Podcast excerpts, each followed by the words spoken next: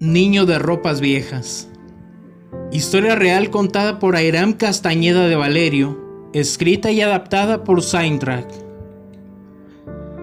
Les voy a contar una historia de mi rancho. Espero y les guste porque ahí pasaban, y creo aún pasan, muchas cosas raras. Yo soy de un rancho muy antiguo que está en medio de la sierra, en el mero monte, y se llama La Hacienda. Son como 150 casas. Mi abuelo y mis tíos por parte de mi papá lo fundaron, y por eso todos somos familia. Eran casas muy antiguas como las que vemos en las películas de la Revolución Mexicana de 1910. Cuando era niña, recuerdo que jugábamos hasta tarde, porque en aquellos tiempos no había peligro de nada ahí en el rancho. Ustedes saben a qué me refiero. El miedo con el que ahora sale uno a la calle pensando que le puedan robar, que te toque una balacera o peor. En fin, al lado de la hacienda hay un rancho más pequeño y solo nos divide un arroyo. También son casas antiguas y de vez en cuando íbamos a jugar con los niños de allá. En aquellos años no había alumbrado público, pero aún así nos gustaba jugar a la luz de la luna y teníamos la confianza de que ya nos conocíamos entre todos. Una ocasión nos quedamos jugando a lo que calculo era la medianoche. Andábamos jugando a las escondidas y como es parte del juego, cada quien corrió por su lado para esconderse. Yo me fui hacia el monte porque miré que el resto de amigos se escondían por ahí cerca. Estaba muy segura de que no me encontrarían, ya que nadie se percató hacia dónde corrí. Pasó un buen tiempo y no aparecía nadie. Realmente parecía que nadie me fuera a encontrar y me aburrí. Salí por el lado de una de las casas que nadie habitaba y alcancé a ver que me andaban buscando ahí en la lomita donde jugábamos. Oí unos pasos cerca de mí.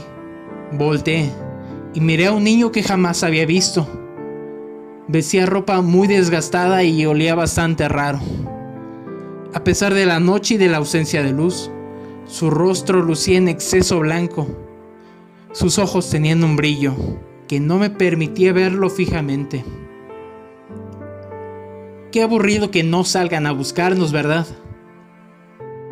Reaccioné del letargo que me provocó lo raro del momento y le dije que sí. Que siempre nos escondemos cerca, pero que en esta ocasión me dio por correr para esconderme por acá. Ya me aburrí, por eso salí de mi escondite. Le dije a ese niño de ropa sucia y distinta. ¿Qué te parece si tú sales por aquí y yo por el otro lado? Me respondió. Un, dos, tres por mí, mi amigo. Salí gritando a donde estaban mis primos, que me vieron como se ve a un bicho raro y soltaron la carcajada. ¿Cuál amigo? preguntaban entre mofas. El niño de la ropa vieja y rota. No sé quién lo invitó a jugar, de seguro es del rancho de aquí de enseguida. Niño, niño, sal por favor.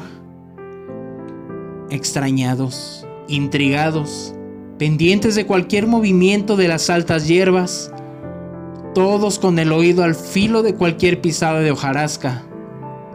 Pero no salió nadie pensando que aquel chavo quería seguir jugando al escondite o que no me había oído, les dije que fuéramos a buscarlo rumbo a las casas abandonadas, unos por un lado y otros por el flanco opuesto, pero no encontramos a nadie. Todos me empezaron a decir que había imaginado todo, incluso que quería asustarlos. Un rechinido fuerte cortó la conversación. La puerta de aquella casa abandonada se abrió y hacia su interior vimos un bulto grande, velludo, de ojos rojos como dos brasas encendidas.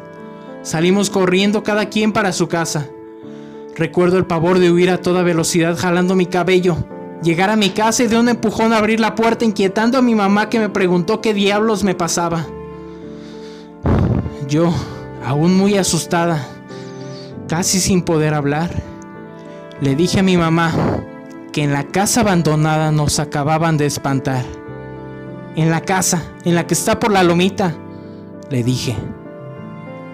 Dudo que mi mamá me creyera porque la manera en la que me lo dijo, pues no me regañó, pero me dijo afirmando que era el demonio y que eso nos pasaba por jugar tan noche. Yo en mi sufrimiento le dije que no me regañara así, que mirar, que mirara lo asustada que estaba y en lugar de tranquilizarme me estaba inquietando todavía más. Respirando para calmarse, me dijo que hablaba en serio. Me platicó que las personas de estas comunidades afirmaban que en esa hacienda se aparecían muchas cosas raras y que el mal se manifiesta de todas las formas imaginables. Incluso hay quienes aseveran que si entras a medianoche a esa casa jamás puedes salir. Honestamente, lo seguí tomando como un regaño y me mandó a acostarme para reflexionar lo que acababa de pasar y dejara de andar tan tarde fuera de mi hogar. Me acosté, pero no podía dormir porque rondaba en mi pensamiento si lo que mi mamá me había dicho y explicado era cierto. La incertidumbre ante la imposibilidad de que aquel niño que había estado conmigo hablando era el mal mismo. Al final, el sueño me venció, pero en ese sueño, o quizás pesadilla, aquel niño que vestía con harapos gritaba que lo ayudaran por favor a salir de allí, desesperadamente y sufriendo. Al día de hoy, esa casa está destruida.